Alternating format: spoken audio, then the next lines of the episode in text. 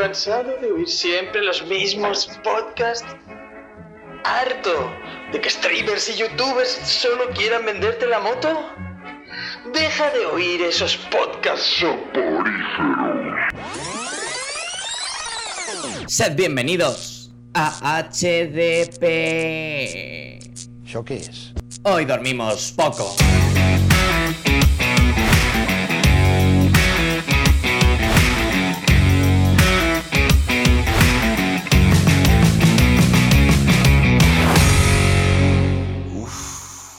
Creo que tengo una pulsión.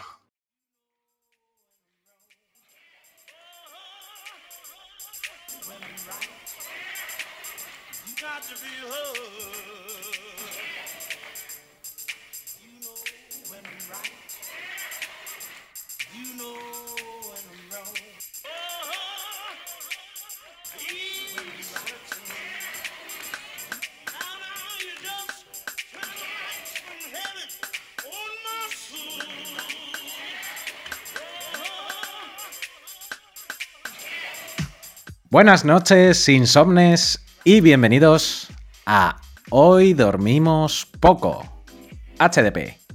Hoy, como todos los lunes, repasamos la actualidad más noticiosa del mundo friki. Y para ello, me he traído a unos insomnes de pata negra. Lo mejor de lo mejor, 5 Jotas. Por un lado, tenemos al fijo, fijo, el hombre que no sabe lo que es el banquillo, solo chupa neón, Tenito. Yo el banquillo no quiero ni verlo, ¿no? Que me hace sentir más mayor de lo que soy.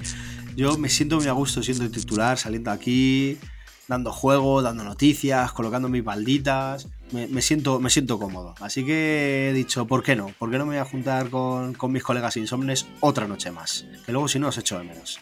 Así que aquí vengo dispuesto a todo. Ya veremos qué tal se da la noche. Qué bonito. El Neon Night del amor. Esta noche está con nosotros. Y por otro lado tenemos a un fijo, pero un fijo discontinuo. Porque aparece y desaparece.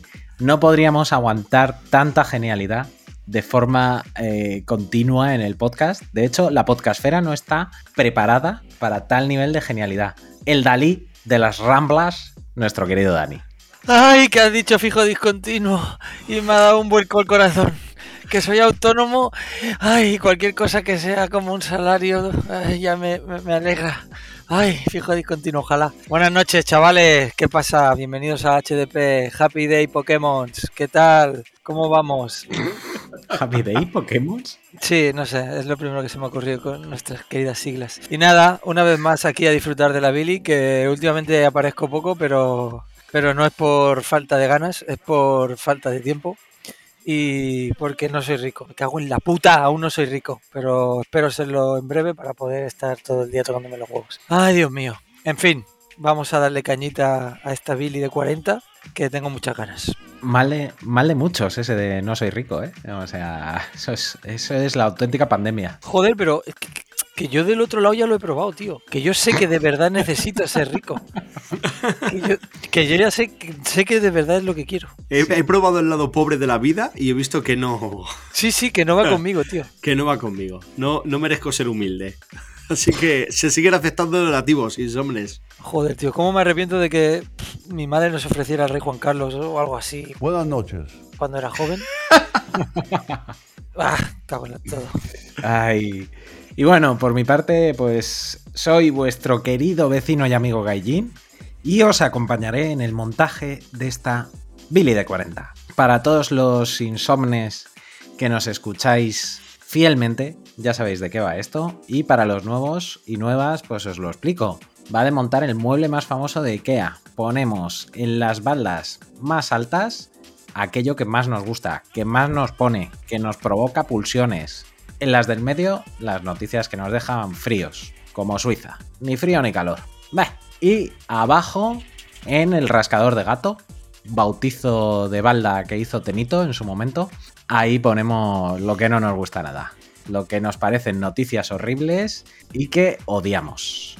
Pero dicho esto, sabéis que tenemos una muy sana costumbre aquí en Happy Days Pokémon, que es empezar siempre con la noticia de mierda. Chicos, y hoy os traigo algo espectacular. de nuestro camello habitual de noticias de mierda a tres media. ¡Vamos! Sí. Y es, os leo el titular primero y luego ya entramos a desglosarlo. Una chica mata a su doble para fingir su propia muerte y huir de su familia. Increíble doppelganger.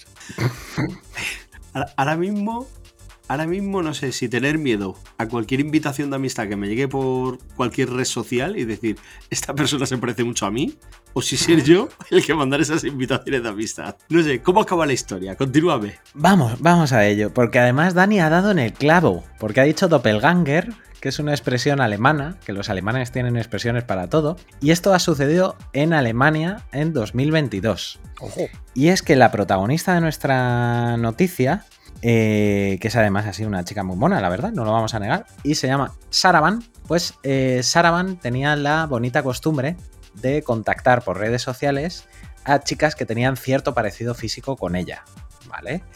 Y les decía, oye, qué guay que nos parezcamos, que quiero conocerte, molaría que nos tomáramos algo juntas y, y tal.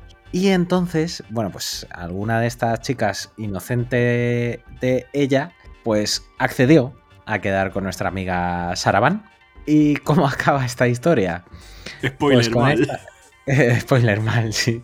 Pues con esta inocente chica asesinada y encontrada en la parte trasera de un coche abandonado por ahí. Y eh, bueno, pues claro, eh, esto a qué nos lleva a el por qué. El por qué. Bueno, pues resulta que esta Saravan tenía problemas familiares, problemas con sus padres y quería, bueno, pues que quería huir de su familia, pero que la dieran por muerta para que nunca más se preocuparan, ni la buscaran, ni la persiguieran, ni nada. Porque irse no le bastaba. No, porque irse y no lo bloquearles de móvil no, no era suficiente, no. eso es. No. No, había visto demasiadas películas de Fincher y de Hitchcock y decidió hacer un plan maléfico para librarse de sus padres. Porque también digo yo, se los podría haber cargado a ellos, pero no. Pero no. Entonces contacta, contacta con esta chica junto con lo que parece ser su pareja, la secuestran, la apuñalan múltiples veces y la dejan tirada en el coche abandonado. Entonces, eh, a los días, la familia de Saravan contacta con la policía y, y con las fuerzas de seguridad y dice, oye, nuestra hija ha desaparecido, ha pasado algo. Entonces, claro, se sorprenden porque la policía y las fuerzas de seguridad encuentran el coche, encuentran este cadáver que tiene un parecido físico notable con, con la querida psicópata y... Pero claro, estamos en el siglo XXI, entonces se hacen pruebas de ADN. Claro, oh sorpresa, cuando Oh, las pruebas fuck.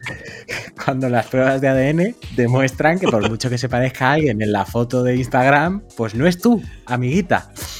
Y dicen, hostia, esta, esta efectivamente no es nuestra hija. Entonces empieza una operación de búsqueda y captura y obviamente la han cazado.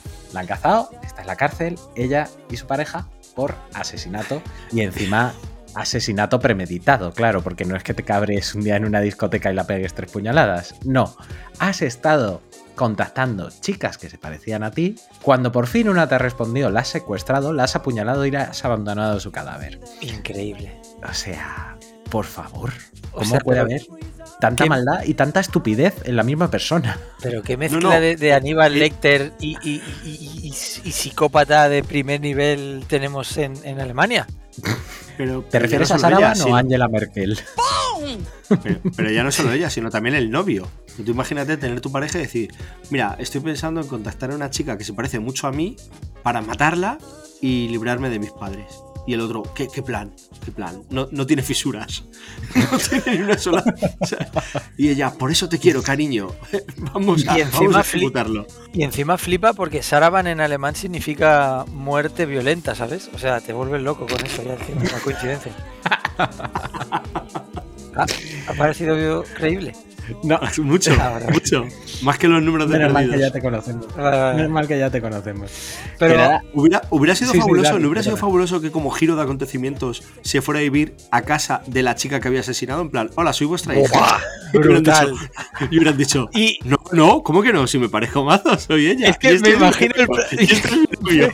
me imagino a la madre limpiando, a la madre de la muerta limpiando los platos, pensando ella, pero se parece mucho a mi hija, pero no lo es. Y cuando se gira está la otra de pie detrás y ¡clac! puñalada al padre, a la madre de, de- increíble, increíble, increíble. Yo iba más por la parte de la comedia de que una noche se sentara, se sentara a cenar con los que no son sus padres y dijera de repente, pásame el queso. Y la madre, cariño, pero si siempre has sido alérgica. Ha No, sido intolerante a la ya lactosa. no. Ya no. Pero O es una fase de la preadolescencia. Se, cierra el círculo virtuoso de que esto lo de A3 Media, que como sabemos es experto en patrocinar películas a las 4 de la tarde los sábados y los domingos sobre e- esas mismas noticias. Efectivamente, efectivamente. Además, tanto Televisión Española como, como Antena 3 están especializándose en comprar el catálogo de las peores películas alemanas, los peores telefilms alemanes de tarde. Yo creo que esta va a ser mínimo una trilogía. Yo Pero escucha, esto está, veo. esto está contrastado porque quizá les han colado el guion de una peli y se han pensado que no era una noticia de verdad. que, que la tres media todo es posible. A ver, claro, eso te iba a decir, Tenito. ¿Qué preguntas haces? ¿Qué preguntas hace a tres media? ¿Está contrastado? Bueno, Claro. por lo visto citan la fuente como Bild, que es uno de los principales periódicos alemanes. Pero yo estaba en Alemania y el Bild es bastante amarillista. O sea que la cogemos con pinzas, pero Sí, bueno. sí. de- Deberíamos De a ver si no va a ser.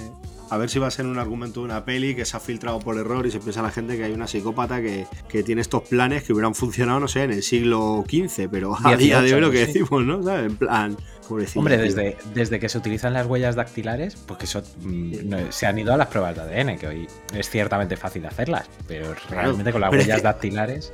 Sí, pero es que escucha, es que algo tan simple como decir, tiene un tatuaje que mi hija no tiene, que hoy en día todo el mundo, sobre todo si son jóvenes, tienen tatuajes, piercing y tal, que dicen, mi hija no tenía estos tatuajes, ¿sabes? En plan, ¿quién es esta? O sea, eh, pobrecilla, tío, tenía un montón de fisuras, en plan, lástima que no lo vieron. A mí lo que me, o sea, lo que quiero creer es la felicidad de esa chica diciendo, "Pah, un asesinato, ¿quién va a investigar esto? Si esto no se investiga.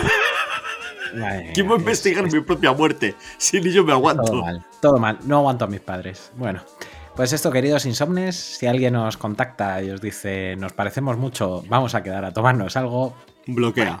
Exacto, un bloqueito a tiempo es una victoria. Y ahora sí, amigos, salimos del pozo de la inmundicia de A3 Media y sus noticias y nos vamos con las noticias frikis. Y vamos a empezar con el maestro del remo, Daniel. ¿Qué nos traes hoy para inaugurar la Viti? Pues a ver, voy a traer algo que no es muy común en estos lares, o al menos yo no recuerdo que hayamos hablado mucho de estos temas, que tiene que ver con el mundo streamer, youtuber, eh, influencer y todas estas nuevas profesiones. eh, Nos han dado inventado. ya. Casi, casi. Ay, el premio madre. a los más bonicos. No. eh, y vengo a hablar de la gala de los Esland. La gala patrocinada, bueno, no presentada y no sé si decir patrocinada, o la que monta de Gref, este famoso streamer español que reside en Andorra, donde... Sí, sí, que monta en claro, México. Eso te, iba, eso te iba a decir, que para mí eres de donde tributas. Eso y es. ahora mismo de Gref es andorrano. Bueno, igual en- que, igual no que lo el niega. emérito es catarí. Sí, y no lo niega ¿eh? tampoco de Gref. Pero en fin, eh, este chico lleva haciendo ya por segundo año esta gala donde premia pues entre muchas categorías a lo mejor del mundo streamer, youtuber, etcétera. Una gala que el año pasado creo que fue en Barcelona y este año, pues para quedarse por aquí cerca también, se ha ido a México. Vamos. Sí, sí, sí, sí. Se han ido al Auditorio Nacional de México, eh, donde para fliparlo han hecho lleno absoluto con más de 10.000 localidades. Y ya no solo eso, es que han conseguido tener una audiencia de un millón y medio de espectadores en, la plataforma de Twitch, en, en el propio canal de The Gref. Que esto le supondrá a este tío unas ganancias impresionantes, pero a mí lo que me llama mucho la atención es el. Hostia, cómo está evolucionando todo. Donde ahora estos eventos o estas personas, streamers, youtubers y tal, mueven auténticas masas eh, muy por encima ya de, eventos deportivos eh, del más alto nivel. Y en fin, la gala. Al que, aunque no haya insomnes que no estén muy acostumbrados a esto, la gala es divertidísima. Eh, yo os recomiendo que os echéis un vistazo a los mejores momentos y tal, porque te ríes. Si conoces a alguno de los streamers, te ríes. Y si no los conoces, también. Porque hay apariciones estelares eh, muy cachondas. Por suerte o por desgracia, en España tenemos un nivel de streamers bastante majo. A mí al menos me lo parece.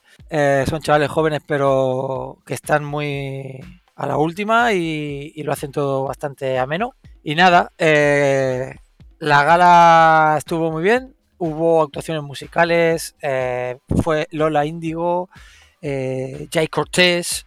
eh, hubo gags, hubo actuaciones. Y destacar, eh, pues, el streamer del año, que es el premio más pepino que se puede decir, se lo llevó Ibai, cómo no. Se la estaban peleando entre Auron y Ibai y finalmente el vasco se lo llevó. Luego, por destacar alguno más, el, claro, es que si no estáis muy metidos en esto, eh, como miniserie de streamers, el premio se lo llevó el- los Juegos del Calamar, que fue bastante boom, el, el- los Juegos del Calamar Online, este evento que hicieron. Eh, el fail del año para todos los que siguieran el Juego del Calamar fue para Manute, que es el protagonista de uno de los mejores clips que ha dado el mundillo este streamer. Y luego, por ejemplo, el mejor evento del año se lo dieron a, a la velada de boxeo esta que organizó Ibai, la segunda. Eh, Sí, en la que le calentaron Ibai, sí. el morrito a Bustamante, vamos. Sí, sí, sí, sí, sí. Y por ejemplo, también como mejor talk show, que es estos pues eh, programas donde entrevistas y tal, se lo llevó Jordi, eh, Jordi Wild, por The Wild Project. ¿No fue tu vicio a juicio? No, tío, mira que no estábamos ni nominados, pero sorprendentemente no lo ganamos. Pero bueno, mm, ya se verá. y nada, básicamente eso. Traigo que a mí todo este mundillo me mola bastante y estoy bastante enganchadete a mirar streamers. Y yo le doy una balda 3. Que, porque a mí me mola que haya apoyo a esta, a esta corriente. Y nada, a esperar que ya ha dicho de Gref que el año que viene la sede de, de los Eslands será Andorra.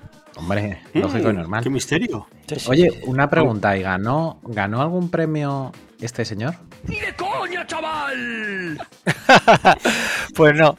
Y tengo que confesar que soy bastante fan, pero no, no ganó nada. Y además, eh, esta gala ha estado bastante envuelta en polémicas. Desde el momento en que se anunció que sería en México y algunos streamers españoles dijeron que no iban a ir, y desde LATAM pues se lo tomaron un poco como mm, falta de respeto o algo así. Incluso tacharon a muchos de, de racistas, etcétera, etcétera. Pero bueno, es que ahora te tiras un pedo y a alguien le molesta. O sea, es... Todo Sí, es eso sí. todo está servido con la polémica. Luego, por ejemplo, también ha habido mucha polémica con Auron y con Ibai, por, porque Auron también medio que ponía un poco a parir el premio de joder, tío, eh, eh, me lo merezco yo, no sé qué. Bueno, todas estas polémicas que al final lo que hacen es alimentar un poco más y darle más morbillo a, a este tipo de galas. Gracias Lo que a pasa eso es que esta gente- viewers todavía. Claro. Lo que pasa es que esta gente, algunas teclas sabrán tocar bien cuando reúnen eh, tal cantidad de, de visionados en, en Twitch o en YouTube o demás. El, el evento este también de la Kiss League, que se han sacado del fútbol este que hacen, eh, le pega paneadas a, a la primera división española. Y Tebas dijo, Tío. sí, pero es un circo, sí, pero es un circo, pero que lo ven eh, 800.000 personas. ¿sabes? Tío, que mi padre, los partidos de fútbol eso. mi es padre tiene increíble. 60 65 años, no sabe qué es Twitch y me hizo un interrogatorio de dónde podía ver el- esto de la Claro. Kings League. Pero que escucha, que es que está súper avalada ahora incluso por presidentes de fútbol y por jugadores de fútbol en activo y demás. En plan, es que es súper divertido, es que nos están llegando ofertas. O sea, Lucas Pérez ha dicho que no va porque está en activo, pero que ha recibido varias ofertas. El otro día se pasó por allí la, Joan Laporta por la sede, no sé qué, están ahí de cachondeo. Y igual, el boxeo. Luego pelea aquí eh, algún español por el Campeonato de Europa y no saben ni el nombre del español. Monta la velada. Ibai y la ven no sé cuántas millones de personas. Entonces, ciertas teclas tienen que estar sabiendo tocar muy bien para que a modo de entretenimiento lo que hacen eh, no tiene parangón. O sea, han hecho la gala esta de los Slam, que has dicho un millón y pico de personas. En dos días tenemos la de los Goya, a ver quién me los Goya. Sí, Mm. totalmente. A ver, y Y que eso nos lo van a final- dar por la televisión en abierto, ¿eh? En, en público. Y que al o sea final que- esto es eh, el, el signo de la, de, la, de la tecnología, tío. O sea, esto eh, está evolucionando de una manera y esta gente ha sabido eh, conjugar pues, eh, la, atracción de, todas, yo diría de casi todas las edades, porque no solo es gente joven la que, la que ya se ha volcado en Twitch y a ver streamers. Y ya te digo, yo me alegro un montón de que España sea un núcleo fuerte de... Sí, un referente. Un referente. Sí, sí. ¿no? Que tienen gente pues muy puntera que antes, eh, yo me acuerdo hace unos años que parecía que todo el tema del streamer y del youtuber y tal eran, pues eran chavales jugando videojuegos y poco más. Y han sabido evolucionar, están abriendo mercado, pues haciendo espectáculo. Espectáculo como, como el resto de espectáculos, pues no están sabiendo adaptarse. Y es lo que estamos diciendo, que, que, te ves un partido de primera división, que sí, que cuando juega el Madrid, juega el Barça o juega el Atleti, pues hacen mejores audiencias porque son equipos con mucha solera, pero luego juegan un, con todo el respeto del mundo, eh, que no quiero ofender a nadie, pero juegan un Levante Leganés y van al campo cuatro y por la tele, ¿quién lo compra? Pues otros cuatro más y esta gente hace un partido de Case League, que es como si nos juntamos unos colegas a echar un partido y lo están viendo a lo mejor un elemento, ¿eh? pero 800.000 personas en directo. o sea, y con gente asociada del fútbol, con árbitros, con tal, que está Casillas, que está Piqué, que, que, hay incluso un jugador con una máscara porque está en activo y para que no se sepa quién es y no le multe el club, se pone una máscara y sale a jugar y está jugando el Kun Agüero y no sé qué. Y, o sea, un negociaco que está moviendo un dinero espectacular. Sí. Eh, que te iba a decir, yo os iba a decir, si al final eh, la clave del éxito de esta gente por la que traen a patrocinadores famosos, etcétera, es porque han, han descubierto la fórmula de la Coca-Cola para enganchar a la generación inenganchable. O sea, la generación ¿Qué pasa de un estímulo a otro que está eh, la generación multipantalla, que también se le ha llamado? sí, que sí. Pues consiguen engancharse a sus directos y estar cinco horas sentados delante del ordenador viendo como otro tipo está jugando, haciendo chistes y comiendo doritos. Entonces tienen la fórmula de la Coca-Cola para todas las empresas y todo aquel que quiera enganchar a esa generación. O sea, su éxito eh, está más que avalado y efectivamente, como dice Dani, pues tenemos muchas figuras potentes que vienen de nuestro mercado y que están triunfando y petándolo ahí. Así que nada, muy buena noticia, Dani, muy buena inauguración de la Billy. Ibai, cómpranos. o Gref. Una polla. Ay, la vieja oferta. ¿eh? La vieja oferta. Y dicho esto, vamos a pasar al Neon Night. Tenito, ¿qué nos traes para inaugurar tu pues parte de la Billy? Yo voy a empezar como una escalera, voy a empezar por lo más bajo y poco a poco iré subiendo. Entonces voy a empezar directamente, lo voy diciendo ya, eh, rascador de gato. Señores, traigo rascador de gato. ¿Por qué? Porque vengo a hablar de un evento que le faltan escasos seis, seis meses perdón, para celebrarse y pinta horrible, y es la E3. Eh, ya hace años Sony y EA, por ejemplo, eh, se borran de la E3 y no acuden a la E3. Pero según investigaciones, según fuentes cercanas eh, a IGN, parece ser que ni Nintendo ni Xbox van a ir tampoco. Pero es que a estas dos se suma que Sony, ninguna de las tres grandes, no es que ya no vayan a presentar eh, videojuegos y hacer vídeos, es que no van a estar ni en, ni en la sala de exposiciones. o sea, que es que no van a hacer acto de presencia para nada. No hay confirmación oficial, de Sony sí, porque Sony sí dijo hace años ya que se borró. No hay confirmación oficial, parece que Phil Spencer, el de Xbox, está diciendo que bueno, que en unos días dirán algo tal, pero que todo apunta que no van a ir ninguna, que además no sería extraño porque a lo largo del año montan sus propias eh, ferias digitales como el Nintendo Direct o, la de PlayStation que montan, que van montando varias a lo largo del año y, no les interesa a lo mejor ir a este tipo de galas. Eh, culpables, culpables seguramente sean todos, desde las grandes eh, se habla sobre todo de Red Pop, que es la empresa que organiza los últimos años la E3, que eh, vino con intención de no, os vamos a cuidar, os vamos a dar eh, importancia, os vamos a hacer que esto sea algo guay y tal, y según dicen las grandes, a falta casi de seis meses para el evento, pues sigue sin saber nada de esta empresa a la hora de cómo montarlo, cómo organizarlo, ni cómo hacer nada. Seguramente esta empresa también dirá que es que los otros son poco colaborativos, se borran, al final, entre unos y otros, la casa sin barrer. Es triste porque eh, esta noticia la traigo en honor a, un insomnio nuestro que por hijo, que yo me acuerdo que ya en la primera temporada de la Billy nuestra o en las betas, lo trajimos también, lo que había sido el desastre de la E3, cuando hablábamos de que a la gente que nos gusta los videojuegos, en mayor o menor medida, el día de la E3 era como la noche de Navidad. Te pasabas la noche Es una Billy, viendo es una revival, sí, es revival. Claro. Pero es que todavía con peor pinta, porque Sí. cada vez se, suman más empresas que se borran de este evento. Y luego da mucha rabia, porque también lo hemos dicho, que luego, por ejemplo, llegaron los GOTI, que son como los Oscars del videojuego. Igual, igual. Y, y se- y- pero es que ahí se dedicaron a presentar trailers de juegos y cosas así, cuando era de, no amigo, aquí estás a premiar a los juegos que han salido y que pues han triunfado y les está dando un premio porque es el mejor juego, porque tiene la mejor narración o porque es el mejor de móviles o tal. No es el momento de mostrar tus novedades. Tus novedades eran en ferias como por ejemplo la E3, pero es que a la E3 ya pues no va nadie. Entonces traigo un rascador de gato, traigo una, una balda 7 porque si se confirman estos rumores, pues tú fíjate, si EA Sport no va, que es una, vamos, si EA no va, que es una de las grandes, no va Sony, no va Nintendo, no va Xbox, no irá alguna otra de estas, claro, todas las que van integradas, porque antes hacía, eh, la feria estaba Bethesda, pero como a Bethesda la compró Xbox, pues claro, si no va Xbox tampoco va Bethesda, tal. Entonces, va cayendo todo y al final, pues no sé si se va a celebrar con eh, cuatro independientes eh, y, la de menos repercusión que puede pasar en años. Y me parece tristísimo cuando esto era la noche de Navidad antiguamente. Pues va un poco ligado con lo que decía antes Kajin de esto de los de los inputs eh, que no paran y que pasamos de una cosa a la otra en un segundo y lo que tú decías, tío, es que cualquier, o sea, ya no hay rápido, te vendo esto, rápido, esto otro, eh, ya no le dan el espacio necesario para esto que dices tú de entregar premios, de, de presentación, todo es ya vender, vender, vender, otra cosa, otra cosa, otra cosa. Sí. Pasemos al siguiente producto. eh, hemos sacado, eh, yo qué sé, el del Ring este año, que va a ganar mil premios, pero ya estamos pensando en la misma gala en la que el del Ring va a ganar premios, pues presentar los juegos del año que viene. Sí, y, sí. y todo se mezcla, lo que pasa es que, bueno, pues es triste, porque la E3 era, era ese clásico que nos quedaba y, y, bueno, pues nos seguiremos contentando con los stages estos de PlayStation, con los Nintendo Direct y, y con alguna feria de estas de Tokio que todavía sobrevivan en Japón o, o cosas así, y bueno, y ir sacando cosas. Pero muy triste, muy triste, la verdad. Y sobre todo que, que no quede claro de quién es responsabilidad, si de las empresas que están mirando en otras direcciones mirando otras opciones de mercado, o de la propia organización que, que esto es un desastre y que, como dicen ellos, hace faltan seis meses y no sabemos nada.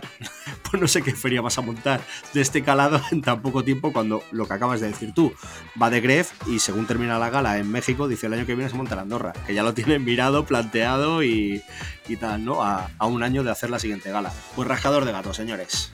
Lo que se O sea, Baldita 7, Teni. Sí.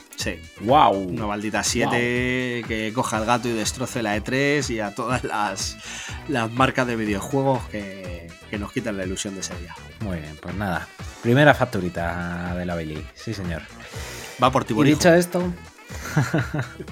Borijo, te queremos. Y dicho esto, vamos con mi noticia. Que, eh, bueno, pues eh, como sabéis, en esta segunda temporada nuestros queridos Tenito y DKN hicieron un fantástico programa sobre La Casa del Dragón, esa precuela de Juego de Tronos que ha entrado en HBO como un elefante en una cacharrería, como Rajoy entraba al palco del Bernabéu, o sea, a lo loco. ¿Ustedes piensan antes de hablar o hablan tras pensar?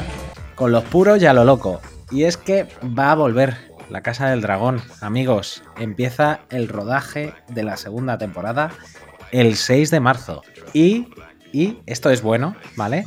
Pero es que no sé si lo sabíais, que tenemos a los dragones en casa.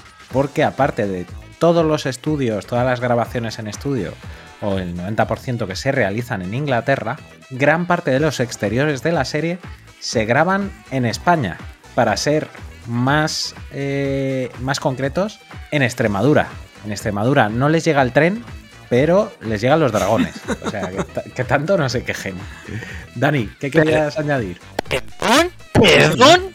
¿Extremadura? Eh, pero qué ofensa es esta, por favor. Eh, se graba en mi pueblo, aquí en Cataluña también, ¿eh?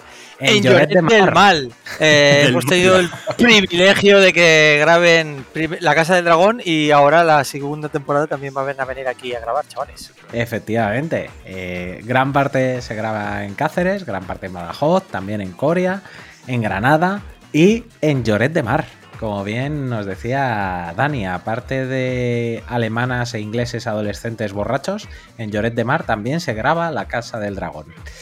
Y nada, pues muy buena noticia, porque además, eh, no solo por esta parte de que vuelvan a grabar la, la, nueva temporada y que sabemos que tendremos segunda temporada de la serie en 2024, que al final es lo importante, pero en lo secundario esta es una buena noticia para España, porque una serie con esta repercusión, al final lo que genera es turismo friki.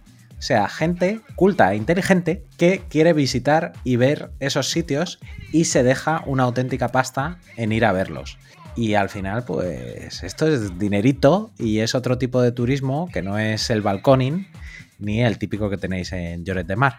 Dani, por de hecho, de hecho, eh, yo tengo una hermana eh, dueña de una empresa de tours turísticos que venden el tour de Juego de Tronos que les pasean por toda la Costa Brava, por todo, o sea, por todo, sí, por todo el litoral de la Costa Brava, en, eh, enseñando, eh, pues localizaciones. localizaciones. Localizaciones, Pero lo que es brutal, que yo he ido alguna vez ahí a, a escuchar y tal, y, y va, la peña viene disfrazada de Claro. Juego de Tronos, tío. Hombre. Que tú los ves, que luego esto es que los cogen en un bus, los meten allí, van a las localizaciones, pero luego van a comer a un restaurante normal. Que tú ves en el restaurante a siete vestidos normal y uno que va vestido de, de, de- de Lannister, ¿sabes? Que la peña se queda flipando. En Can Yadro tomando unas tapas Sí, y, sí, y vestidos de Daenerys de la tormenta. Brutal, brutal. Sí, pues eso, pues muy buena noticia. Y nada, lo pongo en una baldita 3. No solo por la ilusión de que sepamos ya ciencia cierta que en 2024 vamos a tener segunda temporada, sino por esto que comentaba, porque gracias a estas cosillas, pues bueno, si Nueva Zelanda se puso de moda gracias a Peter Jackson, pues a ver si España se pone un poco más de moda entre otro tipo de turismo o gracias a Juego de Tronos. Y Ya sus ves. secuelas, precuelas o lo que haga falta. Perfecto, Sí, sí, sí. perfecto, perfecto. Pues. Ya, a ver si nos invitan a grabar desde las localizaciones también, para que quede más, ¿no? Tú imagínate, hoy HDP en, en Lloré de Mar aquí grabando en tal localización donde murió tal personaje. Nos lo merecemos para la temporada 3 que nos Hombre. invite HBO a grabar nuestro especial de la temporada 2 allí, en donde sea. Claro. Hombre, preferentemente a mí me gusta más Lloret que Cáceres.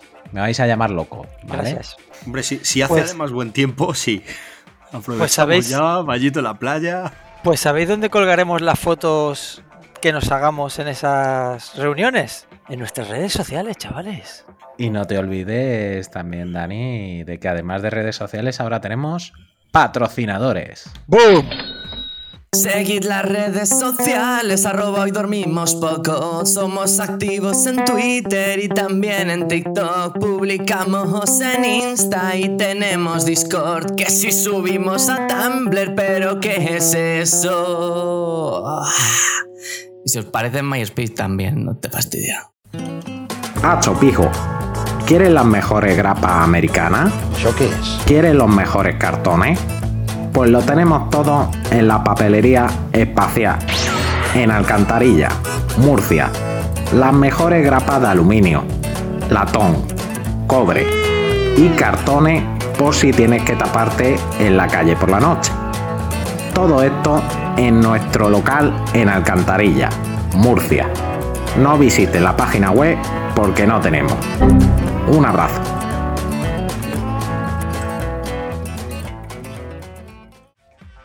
Y ahora que ya hemos ganado unos dineritos y anunciando, eh, bueno, pues en todos los sitios donde podéis seguirnos, darnos me gusta y tirarnos hate, también si hace falta, pues vamos con una rondita 2. ¿Qué os parece, chavales?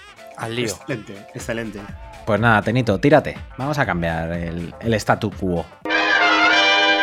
Venga, pues me voy a subir a una de las baldas favoritas aquí en, en HDP, la profiláctica 4. Esta es una de las favoritas que tenemos. Voy a traer, voy a traer Sí, una sí, cosilla sí, muy curiosa.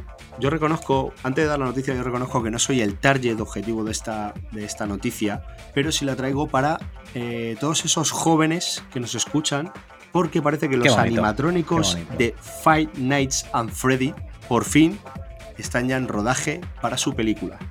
Para quien no conozca esto, es un videojuego de hace como unos 10 años, eh, muy al estilo, salvando a distancias, Westworld.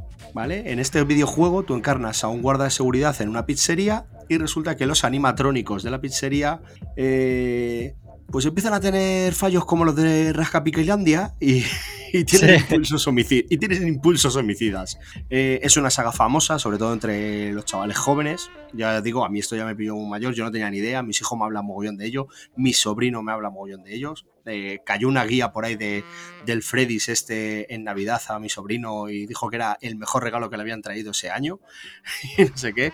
Toma Y ya. bueno, pues esto, los derechos tenían que estar vendidos hace tiempo, la gente, lo que pasa es que, bueno, pues iba por ahí dando tumbos, tal, no sé qué, y eh, uno de los creadores del videojuego ha publicado una foto con una claqueta ahí, con el nombre de uno de los personajes, como que van a rodar una escena, y que en principio la película va a adaptar el primer videojuego. Así que todos los seguidores de Five Nuts and Freddy estáis de enhorabuena. Si no pasa nada, la pongo en una profiláctica 4 porque ha tenido muchos problemas. Parece que ya está en rodaje, pero nunca se sabe con estas cosas.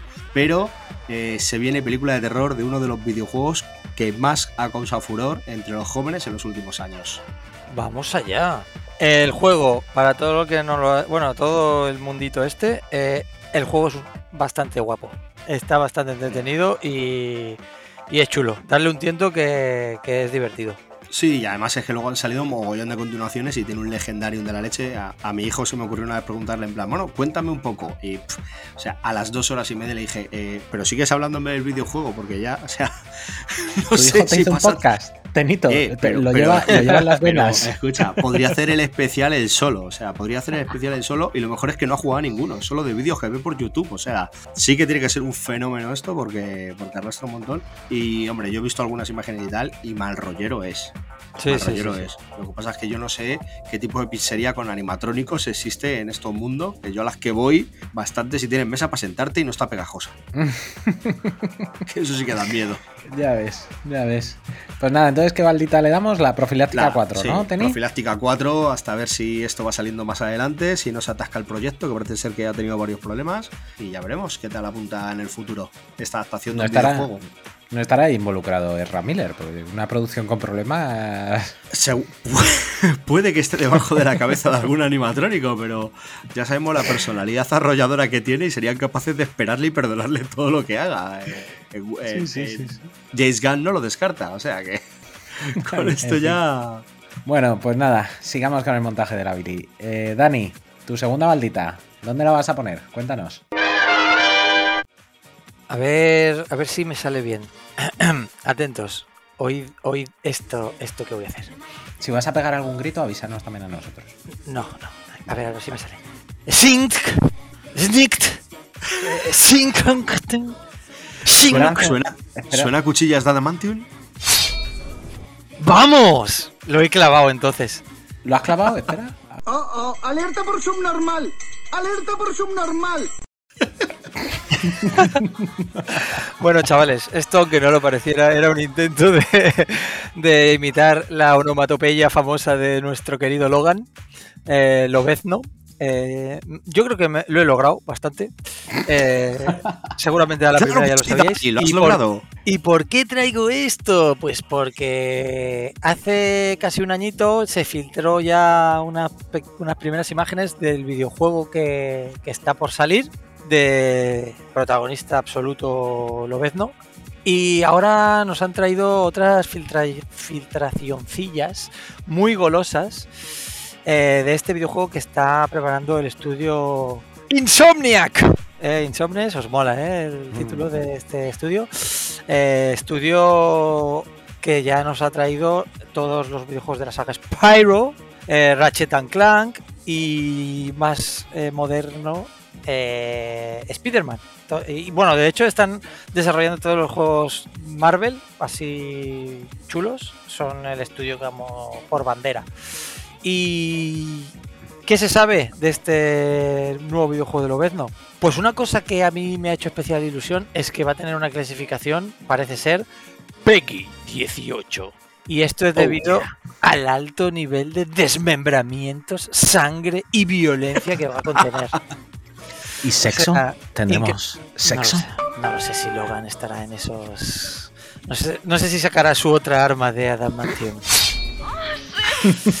y, y nada, eh, la verdad que muy contento. Se sabe también que va a ser un mundo semiabierto. Y diréis, ¿qué es un mundo semiabierto? Pues uno que no está cerrado del todo. eh, ¡Qué gracioso! Sí, eso es muy gracioso. ¿Sabéis juegos tipo God of War? Que da la sensación de mundo abierto, pero al final vas un poco un limitado. Claro. Sí, es rollo un pasillo, pero que tiene, o sea, pero tienes un vestíbulo muy chulo donde puedes ir cogiendo varios pasillos. Sí. Pues pinta que va a ser algo así, que yo estoy encantado. Y su fecha de estreno se rumorea que va a ser el otoño del 2024, pero puede ser que se retrase a 2025. ¿Y de qué va a depender? Pues lo que se oye, se comenta, Que te tiraste a un caballo. es que va a depender del estreno de Deadpool 3, porque obviamente eh, se sabe que, va, que Lobezno va a ser una pieza clave de la película y supongo que quieren eh, subirse al carro de- del tirón de la película Aprovechar el tirón. para sacar el videojuego. Eso es. Por tanto, si la película se retrasa, pues el videojuego se retrasará. Y supongo que van un poquito de la mano. Balda que le pongo, por todas las ganas, todo el hype y la pinta que tiene este videojuego, pues una balda 2, mira lo que te digo. Que tiene muy buena pinta. Además, los juegos de Insomniac son, de momento, siempre han sido bastante buenos, bastante entretenidos y han tenido una muy buena acogida en el público. ¿Alguna referencia que nos puedas dar, Dani? Que digas, mira, como juego de insomnia Joder, paradigmático. como juego eh, moderno actual, el Spider-Man. Todo el, el el Spider-Man nuevo es juego, la bomba, videojuego de. Spider el Spider-Man y el, la, bueno, expansión, le diría, no, no expansión, sino la segunda parte del Miles Morales, que es como una especie de DLC, Sí. etcétera. eh, pues lo tenéis, eh, o sea, lo más actual o por donde más van a ir los tiros, supongo yo, con este Lobezno, pues ahí lo tenéis. Muy bien, muy bien. Pues sí, buena pinta. Yo vi. Bueno, Lobezno es mi personaje Marvel favorito. Mi top one. Es el mejor en lo que hace. Y, y la verdad es que vi el tráiler que sacaron en su momento en uno de estos Sí. eventos que no tienen nada de éxito. Y me flipó eh, la calidad de la cinemática. Sí, la verdad. Hmm. Y el realismo. O sea, cómo habían trasladado una situación tan de cómic como es Lobezno mamándose en un bar en Canadá con una camisa a cuadros y de repente como ves empezar a salir las garras es que anatómicamente era perfecto encima o sea que Hmm. impresionante impresionante pues mí nada Baldita 2 simplemente lo de lo de el alto contenido en desmembramientos, eso ya, o sea, me emociona a un nivel increíble, ¿sabes? Porque al final es lo ¿no? sus garras, muchas veces cuando le ves en el cine lo que echas en falta es precisamente eso, ¿no? En plan, mm, amigo, tienes garras, ¿por qué a la gente no se le caen los brazos así por arte de magia? Bueno, por- porque-. Porque tiene que ser para todos los públicos, eh, Claro, básicamente. entonces en, en el videojuego eso puede ser una salvajada. Y luego, cuando has hablado de un hall muy bonito con pasillos, me encantaría que uno de esos pasillos llevara a la habitación de Jean Grey. Como como en, en ciertas colecciones que aquí no nombraremos por ser también PX-18 y por si acaso tenemos insomnes más jóvenes. Sí, es muy X. Es muy Ay. X. Madre mía, qué chiste más malo, por favor. Y dicho esto, dicho esto, pues vamos a cerrar la segunda balda y cierro yo. Y me viene muy bien porque voy a recoger tu hilo, querido Daniel, y voy a hablar de un director de cine muy, muy relacionado con Lobezno. Ojo. Porque no es otro que James Mangold, ¿vale? Que además, Mangold, si lo pensáis en el apellido, está Old Man. Ojo. Old Man Logan. Ojo. Y bueno, esto es hilar muy, muy fino, pero bueno, me ha hecho mucha gracia. Hoy me he dado cuenta por primera vez en mi vida yo hoy solito. Así que estoy muy orgulloso de mí mismo. Muy bien. Tonto, te voy a comprar una bolsa de chuches. Me da una palmadita a la espalda y un besito.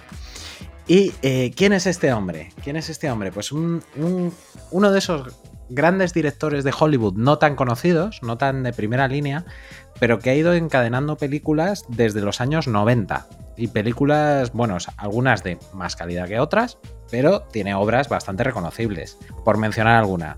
Inocencia interrumpida. Identidad. En la cuerda floja, el biopic eh, de Johnny Cash, por el sí. que ganó el Oscar Joaquín Phoenix. Joaquin Phoenix, brutal. Noche y Día, una de las peores películas de Tom Cruise, ¿Perdón?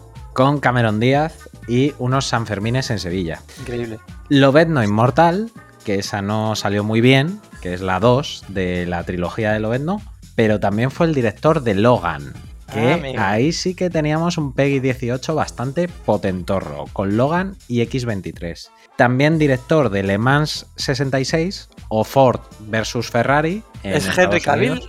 No. ¿El prota ¿Quién? de esta? No, no, es Christian No, Bale y no, Matt Damon. Ah, vale. Christian Bale y Matt Damon. Y habla de la, de la rivalidad en uno de los torneos de las Sí, 24 sí, sí. horas de Le Mans entre Ford y Ferrari, de tal manera que pasó algo ahí que cambió la historia, ¿vale? Así que yo os la recomiendo ver. O sea, Christian Bale está impresionante como siempre y la el ritmo de la película es maravilloso. Es que nació Hitler. No, Ah, cambió la historia del automovilismo. Se vale, me, vale. se yo me ha faltado tío, añadir. eh, claro. Y va a ser el director de Indiana Jones y El Dial del Destino, o sea, Indiana Ojo. Jones 5. O sea, que este James Mangold, bueno, pues eh, está Tiene ahí, carrera. ya, ya ha colocado unas cuantas obras interesantes. ¿Y por qué lo traigo hoy a la Billy? Pues porque el otro día nuestros queridos Tenito y DKN se marcaron un especial maravilloso sobre Papá Gan y su reimaginación del universo DC. Esto salió, si no me equivoco, corrígeme Tenito, el martes de esta semana, ¿no? Cuando Gan anunció, bueno, pues cuáles van a ser Sí, los el- proyectos. El martes, ¿verdad? Sí, sí, sí. Creo que fue. Sí, Ganan. sí, el martes, el martes. Gan anunció los proyectos que van a componer, o parte de los proyectos que van a componer la fase 1 del nuevo eh, DCUF. Y entre estos nos sorprendió con que van a hacer una peli de terror basado en el personaje de Swamp Thing, la cosa del pantano, Vamos. que tiene una etapa recomendadísima, o sea, no puedo parar de decirlo, liderada por el maestro, el señor que grita las nubes, el psicomago Alan Moore, ¿vale? ¿Y qué pasa? Pues aquí es donde se unen estas dos historias que os he ido contando. Porque al día siguiente, James Mangold, a través de su cuenta de Twitter, subió una foto, una ilustración en este caso, de la cosa del pantano de Alan Moore. Y la dejó ahí, la dejó caer suavemente. Todo golosa, todo Suavemente. golosa, ¿eh? Sí, sí, sí, sí. O sea, este tío sí que sí que es un genio del marketing, el cabrón. La dejó caer ahí. Entonces, eh, bueno, pues eh, ya han salido todos los insiders del mundo a confirmar que está en negociaciones con el estudio. Pero yo creo que si él eh, se atrevió en su propia cuenta personal de Twitter a poner esto, me parece que las negociaciones están más, Van más bien, o menos ¿no? bien. Van Sí. demasiado bien. Esto- efe- efectivamente, es cuando, como cuando aquí en la Comunidad de Madrid alguien está en negociaciones y resulta que tiene un primo en el ayuntamiento, que suele, Pues suelen ir bien esas negociaciones. Poco me parece. Pues yo creo que las de James Mangold con DC para dirigir la nueva de Swamp Thing están más que avanzadas. Y la verdad es que me encanta la idea. Es un hombre que ya tiene experiencia con el género superheroico, pero también con el cine de acción, aventuras. Es un tío que sabe imponer un ritmo tenso a sus películas. Es un profesional de esto del cine y me hace muchísima ilusión que, que haga una peli de, de uno de los personajes pues más potentes eh, que puede haber en, en la segunda línea de DC y con una de, de esas historias que han quedado como historia de los cómics, que es la etapa de Alan Moore. Así que, Baldita 2, le pongo, chavales. Me puede la expectación. Bien, Sí. bien, bien. Y la, la verdad es que sí, la verdad es que escuchar un nombre como, como Swan Thing, que, que ha tenido esa etapa Alan Moore, pero que luego es un personaje que han cogido, ya es el típico personaje que se lo dan a autores en plan que creen que pueden hacer cositas interesantes con él y, y que llegue Mangold y cuelgue ahí la fotito, ¿sabes? Ya te empiezan a dar pistas, te empiezan a poner golosón, ¿no? Eh, hablábamos, eh, en ese especial hablábamos de que había proyectos quizás más arriesgados, o sea, dentro de que eh, Swampy puede ser arriesgado, pero hablábamos, por ejemplo, de Booster Gold, que es un personaje mucho más desconocido, aunque vaya Total. para una serie y tal, que dices, bueno, a ver esto, tal, cómo sale. Sí que es verdad que luego lo hablábamos por vía interna, en plan, tú imagínate Chris Pratt, eh, con lo payasón que es, haciendo de Booster Gold, pues el papel le queda genial. Pero unir los nombres de Mangold y de Swampy ya te eleva, ¿eh? ya te eleva mucho esa producción. Ya estamos hablando de cositas serias. Entonces, bueno, eh, lo que decíamos en ese especial, vamos a dejarles trabajar. Seguramente, eh, y una cosa que ha reseñado GAM es que quiere que los guionistas tengan mucha importancia para que las historias queden bien, porque dice que una de las cosas que él ha aprendido que pueden salir mal es cuando eh, actores o, o, directores van por delante de esto, ¿no? Y es lo que tú decías, si este hombre ha publicado la foto es porque ahí ya seguramente la negociación va más rauda, más bien, más encauzada, sí y, sabrán que es, algo más seguro. Y es un gran nombre que sumar, ¿eh? No es un tío que digas este dónde sale, o sea que con experiencia y todo, en, lo que decías, en, este tipo de cine. Así que con muchas ganas, ¿eh? Yo también, yo también lo tengo ahí, dientes largo me pone. Sí, y además también habla un poco de la capacidad de James Gunn de atraer talento, ¿no? Hacia DC, porque yo creo que Eso es justo antes de su llegada, si le hubieran ofrecido a James Mangold dirigir una película, aunque fuera de Superman, seguramente hubiera dicho que no, por el hate y todo lo que se iba a llevar. Y dicho esto también, otra cosa que llama la atención de James Gunn y que ya vamos viendo es cómo pone las historias en el centro, como tú bien decías, de tal forma que un tuitero español también que se mueve bastante por el mundo de friki y de los cómics, le preguntó, oye, ¿y teniendo en cuenta que tu versión de Superman va a ser la de Grant Morrison, tu versión de Batman canónica va a ser la de, la de Grant Morrison. Hmm. ¿Por qué no invitas a Grant Morrison a que dé el salto a la parte audiovisual, que además lleva años ahí? Y le ha contestado James Gunn y le ha puesto, Grant Morrison es amigo mío personal desde hace muchísimos años. No dudes que estará a mi lado para todos los proyectos que se nos vienen. Yo me estoy poniendo perraca. Increíble, ¿eh? Es que, estas cosas son increíbles, ¿eh? Sí. Yo creo que, se, Yo creo que se va a rodear eh, bastante bien. Luego ya veremos cómo, cómo, acaba todo, pero, pero tiene buena pinta, ¿eh? Tiene buena pinta. Además, él, eh, me salgo un poco, hago topic, pero también en las mismas entrevistas y demás, ha soltado un poco pestes, tanto de eh, de lo que estaba haciendo Zack Snyder como de lo que estaba pasando en DC, diciendo que, es que simplemente no había nadie al mando y las decisiones se tomaban así de manera un poco. De hecho, habló más, más extensamente lo de Henry Cavill diciendo, dando a intuir que prácticamente le habían engañado, en plan, vas a hacer un cambio en Black Adam para volver a ser Superman cuando no era así. Y dice, básicamente le engañaron para que viniera aquí. Dice, este tío es un tío fantástico, me cae fenomenal, pero es que no, no entraba en nuestros planes y, es que aquí no había nadie al mando. Entonces, ¿Qué planes? No, hombre, digo que, no entraban los planes de, él, de él y de, de, claro. de lo que, que tienen planes. Y, que de repente, claro, que esta gente parece que sí que tiene un plan, ¿sabes? Que cuando sale tanto hater hablando mal de, las decisiones que van a tomar y tal, digo, es que por lo menos esbozan un plan. Es que hasta ahora era, pues aquí hay un tiro, aquí hay otro, si este tiro hace mil millones de taquilla, pues habrá ido bien, y si hace 300, pues nos hemos estrellado. Pero eso no es un plan, eso es una escopeta fría y esperar tirar el palillo. O sea, no, la verdad, yo me calmo mucho más sabiendo que hay alguien que coge las riendas de, de, DC. Y las noticias que van saliendo, la verdad, que lo apoyan. Y dicho esto, cerramos segunda baldita y nos vamos a unos sabrosos infocomerciales. Hola, soy Vince con Pobre Millonario. Pobre Millonario. Esto te va a fascinar. Pagas mucho, mucha suscripción que no utilizas de verdad.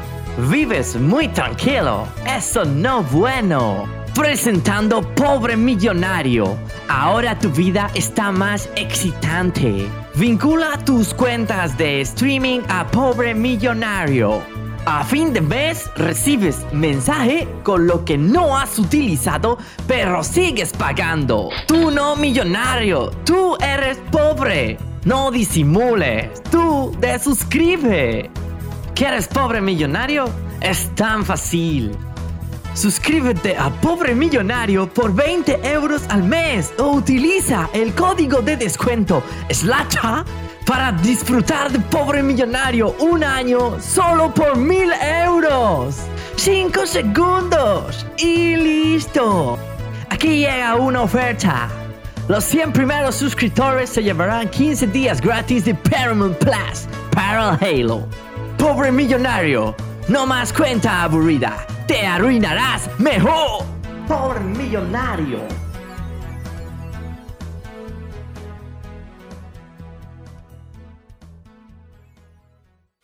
Y volvemos para cerrar nuestra Billy. Y por favor, Dani, pon tu tercera balda en su justo lugar. Pues he traído dos baldas, dos, creo. eh, o una tres y una dos, ya no me acuerdo bien. Mm. Pero eh, no me quiero ir de aquí antes sin dejar una facturita. Y es que traigo una noticia, bueno, noticia, mm, no sé cómo comentarlo esto. Hace unos días salió un corto japonés animado que se llama Dog and Boy, que narra la alegre eh, aventura cotidiana de un chico y su perro robótico. Y la historia que empieza con un tonito alegre y de calma se va, va cogiendo tintes apocalípticos para convertirse en una historia mal rollera. ¿Y por qué traigo esta noticia? Bueno, esta noticia la traigo porque este corto se, se ha producido por gracias a la plataforma Netflix, ¿vale? ¿Y qué pasa? ¿Por qué es noticia esto que os comento? Pues porque cuando tú acabas de ver la serie, en los créditos se puede leer que uno de los partícipes de este corto es eh, las iniciales A y entre paréntesis human. ¿Y esto qué significa? Pues esto es una inteligencia artificial eh, de, la, de la empresa IA Rina. Eh, ¿Y qué significa esto? Pues significa que en ese corto eh, los escenarios o los fondos que se han utilizado han sido generados por una inteligencia artificial. Dirigida por Steven Spielberg. Eso es. ¿Y qué pasa? Pues que, a ver, esto está causando bastante polémica eh, el tema de las inteligencias artificiales en todo lo relacionado con el mundo artístico. Eh, no voy a meterme en jardines, pero hay una crítica bastante importante de parte del, de, los autores, de los artistas, por la vertiente que tiene esta aparición de las inteligencias artificiales con eh, la pérdida de su trabajo, obviamente. Eh, ¿Y qué pasa? Pues que parece ser que eh, Netflix, ante estas críticas por el uso de esta inteligencia artificial para generar estos fondos, ha dicho, ah, no os preocupéis, que yo hago un comunicado. ¿Y qué ha dicho en ese comunicado? Pues básicamente lo que ha dicho es, es que no hay mano de obra en el mundo del anime. Es que, claro, como no hay gente, pues claro que sí, a tope con las inteligencias artificiales. Eh, y se ha posicionado a favor del uso de esta tecnología. Netflix parece que lo dirige un señor de Castilla-La Mancha, ¿no? O al menos el que ha hecho el comunicado era de ahí, de un pueblo de... Es increíble, es... José Mota de, de Netflix. Sí, era este, José sí. Mota. sí.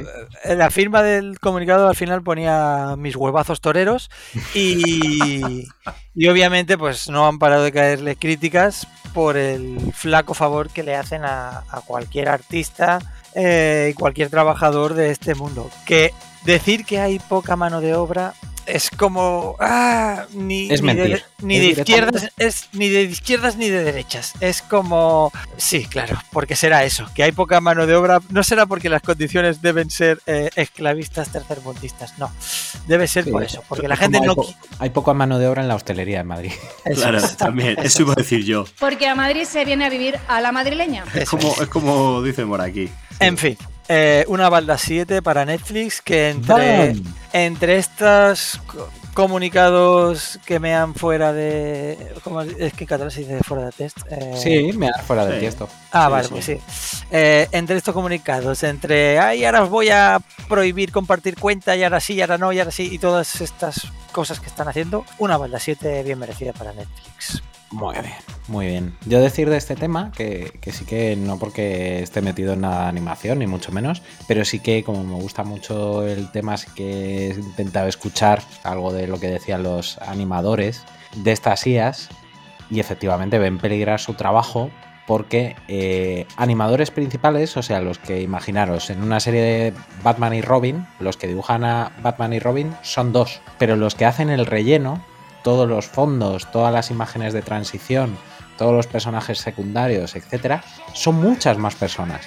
O sea, hay dos principales que son los que salen en los títulos y a lo mejor otros 10 que completan el resto de las escenas y que al final son imprescindibles para las series.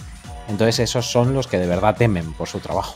Y, es que es curioso porque ahora mismo os metéis en internet y podéis ver un experimento que han hecho hace un par de días de eh, dibujar todos los Pokémon o, o algunos cuantos Pokémon eh, con el estilo estilo, Ghibli. Del, del estudio Ghibli, tío. O sea, y es alucinante. O sea, porque es que es, es increíble, ¿eh? O sea, está súper bien hecho. Esto lo ha hecho una inteligencia artificial y te hace pensar, joder, si este estudio, que es de lo más potente que existe ahora en el, en el mundo de, de la animación, eh, si un estudio así, es o sea, si puede ser imitado por un, por un ordenador, hostia puta, tío, qué miedo da para todos esos trabajadores que, que forman parte del estudio, que eh, de la noche a la mañana pueden ver su trabajo peligrar o desaparecer y sustituidos por una tecla. Por una tecla que ni cobra ni se queja. Y que trabaja 24-7. Efectivamente, efectivamente, pero bueno, es un poco, al final siempre habrá que tener un cerebro detrás de esa tecla y yo creo que muchos de ellos pues se tendrán que acabar reciclando. Que es una, Esperemos. Es una putada tremenda, pero bueno, es algo que han vivido muchísimas profesiones. Y yo creo que, bueno, pues para mí va a ser muy difícil que una tecla me sustituya a lo que hace Studio Ghibli o a lo que hace a lo que hace Son Murphy o a lo que hacen tantos y tantos artistas a los que amo y a los que seguiré queriendo ver toda la vida dibujar, la verdad. Pero bueno, el futuro, quién sabe lo que nos deparará. Y Estaremos aquí para verlo. seguramente no. ¿Y quién sabe lo que nos deparará? La última balda del sexy Tenito. Pues vengo muy animoso, tío. Vengo muy animoso con, con esta noticia. Pero Estoy animoso por IA o por mano humana. a- animoso por una editorial. Vengo con noticia de cómic para que nuestro editor se ponga bien contento. Eh, y además lo vi hablar con él, porque os acordáis, Eh, la semana pasada la Billy trajo a Dolmen porque iba a Ujú. recuperar a Rosemith. Sí. Pues yo voy a traer a Dolmen porque, increíble esta noticia, va a publicar Barbarella de Jean-Claude. Forest tras seis décadas, han oído bien, seis décadas inédita en España.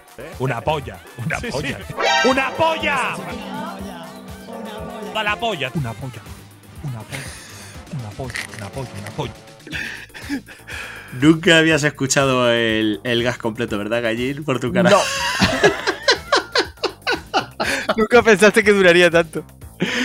Me he sentido como alguna protagonista de, de alguna peli para adultos. O sea, no había tenido tantas pollas a mi alrededor en mi vida. Bueno, pues eso, que Dolmen ha dicho, vamos a publicar Barbarella, que lleva 60 años sin publicarse en España, para todos esos coleccionistas de un personaje tan icónico en los años 60. Eh, fue creada en el año 62, en la, creo que fue en el 62, en la revista, ¿cómo se llamaba? Eh, v Magazine, y eh, fue inmortalizada en cine en el año 68. Sí, ¿vale? mítico. Con, con Jane Fonda, creo que era. eh, Eso es, de Jane actriz Fonda, principal. sí, sí, sí. Y que además, justo hoy, que traía esta noticia, eh, me parece que ha sido hoy o ayer, falleció Paco Rabán, que Hoy. fue el ideólogo de todo el vestuario de esa película. O sea que, ahí traemos todo esto. Y además Eh, bueno, esa película, eh, disculpa que te interrumpa, sí, sí, Teni, sí, pero esa dale. película está medianamente de actualidad porque una de las actrices jóvenes de, de moda, Sidney Sweeney, si no me equivoco con la pronunciación, que es eh, una de las secundarias de, de Euforia. De que la rubia, ¿puede tanto. Eso es, eso es. Sí, bien. La rubia que se liga al chaval psicópata. Mm. eh, pues va a hacer una nueva versión de Barbarella. Mira, mira, mira, mira Así por que dónde. está Eh, la medianamente de antigua- actualidad. La antigua creo que se puede ver en Amazon Prime Video. Me parece que la tienen. Y bueno, para quien no conozca a Barbarella, esta acabó siendo un icono del cómic. Es la historia de, de una astronauta bastante ligerita de ropa que Muy sexy mezclaba, que mezclaba unas, unas historias con un corte bastante erótico con las más típicas aventuras pulp espaciales. Eh, pero bueno, eh, ya eh, trajimos a Dolmen por recuperar a Rosemith. También dijimos que de hecho me parece que empezaban a publicarse ahora en febrero en orden cronológico las historias de Juez Dredd. Y ahora pues no van a recuperar Barbarella. Así que Dolmen está a tope recuperando personajes clásicos, sagas completas o trayéndonos cositas, pues como dijimos, como Rosemith de, de nuestro querido eh, Pacheco. Así que me parece una gran noticia yo lo digo, yo creo que lo voy a poner en una balda 2 porque no soy el objetivo de Barbarella, pero para todos aquellos, eh, para toda esa vieja guardia que de joven compraba cómics y tal y todo este material, eh, pues tendrán por ahí cuatro sueltos, eh, tener la posibilidad ahora, eh, 60 años después, de subirse y poder tener las historias de, de jovenzuelo en sus estanterías, pues me parece, me parece un bonito círculo que cerrar. Así que lo voy a poner en una baldita 2. Vamos. Muy bien. Sí, yo creo que es. Al final es una maldita 2 de reconocimiento a Dolmen, ¿no? Por la Sí, labor sí, que está haciendo. Sí, sobre todo a Dolmen por esa, por esa recuperación que está haciendo de clásicos, eh, que tal se lo podíamos dar también por, por Juez Dredd, que un personaje súper famoso, eh, donde hemos tenido, donde tuvimos, no hemos tenido, tuvimos a Esquerra dibujando años y años y demás, y, y, oye, y es que estaban recuperando, me parece que lo que salía en febrero eran las tiras dominicales, las que salían en periódico, o sea que, y a partir de ahí van a empezar a recuperar cronológicamente todo hasta llegar pues, a su revista, a los cómics y demás. O sea, pero que van a empezar con las tiras dominicales. Me parece una labor ardua, increíble y todo mi reconocimiento para, para esta editorial que, que le está poniendo un cariño y un esfuerzo tremendo. Muy bien, muy bien. Pues una maldita 2 y nuestra felicitación a los queridos amigos de Dolmen, que además publican una revista espectacular para todos los amantes del mundo de- del cómic. Y dicho esto, vamos a, a cerrar esta Billy. Y la cierro yo con la visita de un increíble personaje a este nuestro país. Porque Juan Carlos. Buenas noches. el 9 de abril va a estar en España una personita que ha dirigido Pulp Fiction, Reservoir Dogs, Kill Bill, Los Odiosos 8, Inglorious Bastards, Érase una vez en Hollywood. Tiene una carrera larga, Dani. O sea, creo que puedo conseguir ahogarte. Son nueve. Django. Django desencadenado. Jackie Brown. Ay, nada, nada, paramos ya de hacer el idiota. Y, Pues que, nada, y que el puede, y que puede ser que le gusten mucho los pies también. Sí, eso, de hecho, de hecho te iba a comentar, porque el día 9 de abril estará en el Teatro Coliseum de Barcelona presentando su libro Cinema Speculation. Una presentación que durará alrededor de dos horas y en la que departirá, con- junto con el público, sobre su visión del cine actual y sobre todo de cómo le marcó a él el cine de los 70, a la hora de luego realizar posteriormente su obra. Este libro es su segunda novela, ya publicó en 2021 Once Upon a Time in Hollywood, o sea, érase una vez en Hollywood, y ahora sale con esta segunda que es más tipo ensayo, ¿vale? Mezcla más anécdotas personales de su vida con su visión del cine. Y va a ser una presentación eso en la que va a comentar su visión del cine actual, su visión del cine de los 70, va a leer extractos del, del propio libro y va a ser el 9 de abril en el Teatro Coliseum. Tema, porque esta noticia a priori estaba de puta madre, ¿no? Hombre, Pues temita que se viene, que las entradas cuestan entre 85 y 100 pavos. Poco me parece. Uh, mamá. Que por Para. cierto, que no habéis dicho quién es. ¿Me Que entiendo que no es? hace falta. No, no le habéis dicho el nombre, pero entiendo que no hace falta. Pero Alfred. sí. Espera, que por segunda vez entonces me he ganado esto, claramente. Oh, oh, alerta por subnormal. Alerta por subnormal. Sí, No es otro que nuestro querido Keme Quentin Tarantino, ahí está. Que eh, viene a presentar su, su libro Cinema Speculation. Porque yo he venido aquí a hablar de mi libro. Y dicho esto, el tema me parece que 80 a 100 pavos para la presentación de un libro que seguramente si no te has comprado, pues te vas a comprar eh, un poquito... A lo mejor sí. Cuentín, Cuentín los dineros, que se te van de las manos. pero con, es- con esa entrada te entra consumición también. No, lo y que yo te cotillón iba- o algo así. te Entra Pues libro, consumición y cotillón, porque madre mía. Hombre, con que te den la mitad de lo que se ha debido meter este hombre en su vida, yo creo que, que te puede salir barata. Pero no. Lo que iba a decir, Tenito, y muy al, al- al hilo de tu comentario, es que seguramente para todas aquellas féminas que asistan al evento, si se ponen sandalias o cualquier tipo de calzado que deje su pie al aire, puede ser que si Quentin está por allí, la entrada les sea gratis. Efectivamente. O sea que esto es una recomendación, tomárosla como queráis, pero si queréis entrar gratis al evento, pues puede ser que así lo consigáis. Y nada, pues decir que tener al maestro Tarantino me parece una noticia espectacular y además, para que venga a hablar de cine, me parece maravilloso porque además si veis extractos de entrevistas suyas en YouTube, habla tan rápido como le gusta grabar la acción en sus películas y siempre tiene una visión muy diferente del cine, ¿vale? Es mítico su monólogo en una serie sobre Top Gun y su visión de que en realidad es, es una historia de amor homosexual. No. Pero pero siempre es un placer escucharle hablar de cine. Lo único es que me parece que de 80 a 100 pavos por dos horitas de charla se nos ha ido de las manos. Poco me parece. Así que, Baldita 5, porque debería ser bueno, pero en realidad es malo. Eres es una trampa. caro. Vi- Venía una viniendo de ti, luego. viniendo de ti me sorprende. Sí, sí, sí, yo amo a Tarantino. Lo que no amo es que se aproveche de la gente. Ni él ni nadie. Ay. Sí, porque, porque al final con esos precios pues acaba siendo un evento exclusivo para. Exclusivo, Sí, efectivamente. bueno, pero que, que no deben quedar entradas, ya te lo digo. Sí, claro. O sea, si en esto eres un loco del cine, eh, pues al final te, te gastas los dineros, pero que es muy triste, ¿sabes? Que es muy triste llegar a estos niveles. Pero bueno, Y sobre todo a un tío que no le hace ni puñetera falta. Porque Claro. si me dices, oye, es un director que, bueno, pues ha tenido éxito con su primera película, pero tiene bastante incertidumbre de qué le pasará a, a partir de ahora, pues te digo, hombre, Pero, pero que te digo, que te ¿Qué digo una cosa, que, que te, que Que te valen necesita 80 o 100 Tarantino. euros. Te Lo valen necesita 80 o 100 Tarantino, euros y, lo ha vendido todo, seguramente lo venderá todo por 80 o 100 Sí, euros, pero sí, que te digo sí. una cosa, que si costaran 1000 euros, seguro que lo vendía todo. sí, probablemente. Porque al final es, es un tío que, que- que lo va a llenar, porque es un tío conocido, es un tío reputado y, y lo va a. Es lo que decimos, si es un director novel, pues no, pero, pero ¿y qué necesidad tienes? Me encantaría que lo retransmitieran en YouTube luego. En YouTube. Sería fabuloso. Sería precioso, ¿eh? Sería, sería fabuloso que hicieran así un, alto, un, un acto de altruismo y alguno de estos comprara todas y luego estuviera en la puerta repartiéndolas a la gente por la face. La gente por la face. Sería Yo me acuerdo de, de una entrevista que le hicieron a Alex de la Iglesia que dice que tuvo la, la ocasión una vez de, de comer con Tarantino Hmm. y que decía que, claro, que tenía muchísimas ganas porque era un director que, que él veneraba, que tal, que no sé qué. y Dice, y tenía muchas ganas, porque conocía al Tarantino director y quería conocer al Tarantino eh, persona. Dice, y No fue lo conoció, Dice, no lo y fue una decepción total, dice, porque solo hablaba de cine y me di cuenta que seguía siendo el director.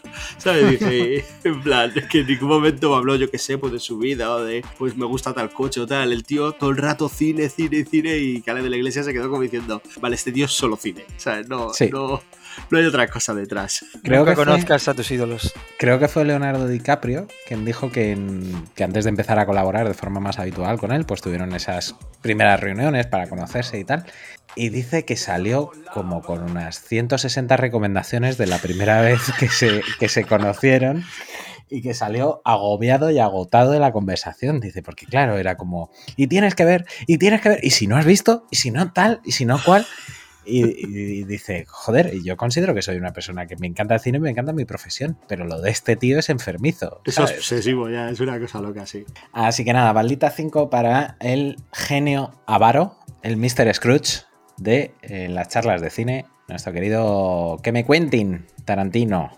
Cerramos la Billy por aquí y nada, como siempre me gustaría ir vuestras sensaciones y vuestra despedida, mis queridos maestros del Kung Fu Insomne. Así que Dani, cuéntanos, ¿cómo te has notado y cómo te quieres despedir con nuestros insomnes? Pues nada, chavales, eh, me lo he pasado muy bien, como siempre. Eh, he, senti- he sentido cierta envidia por Quentin Tarantino.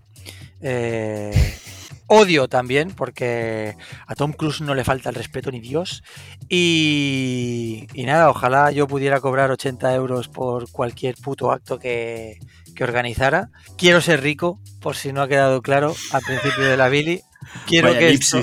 Sí, quiero que quede bien claro que me vendo, eh, que quiero ser asquerosamente rico y para eso necesito vuestras donaciones, chavales. Eh, yo sigo pensando que algún día llegarán, y, pero bueno, mientras tanto os seguiré entreteniendo aquí tantas veces como se ha llamado.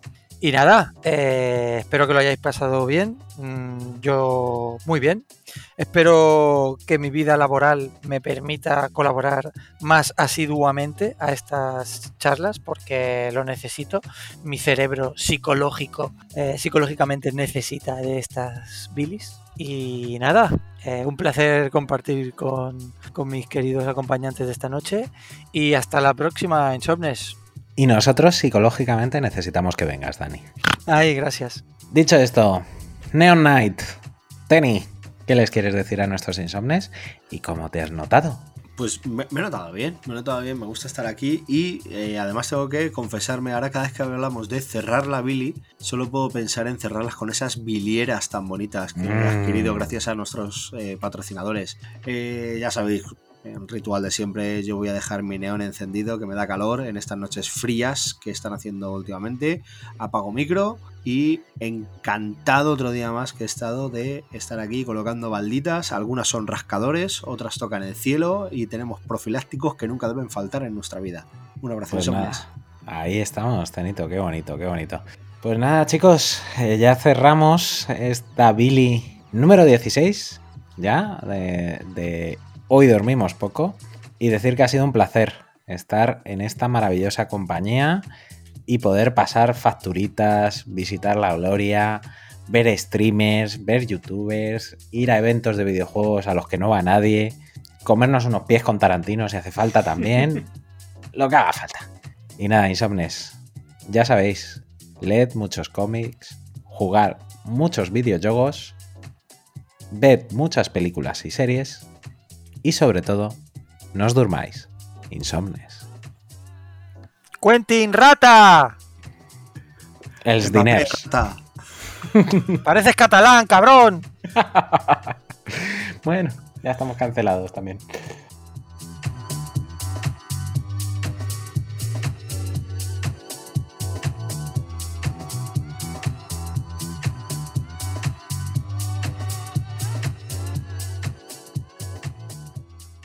Hoy dormimos poco. Hoy dormimos poco. Tu programa para estar al día de cómics, cine, videojuegos, junto al equipo más divertido y gamberro. No te duermas insomne y prepárate porque hoy dormimos poco.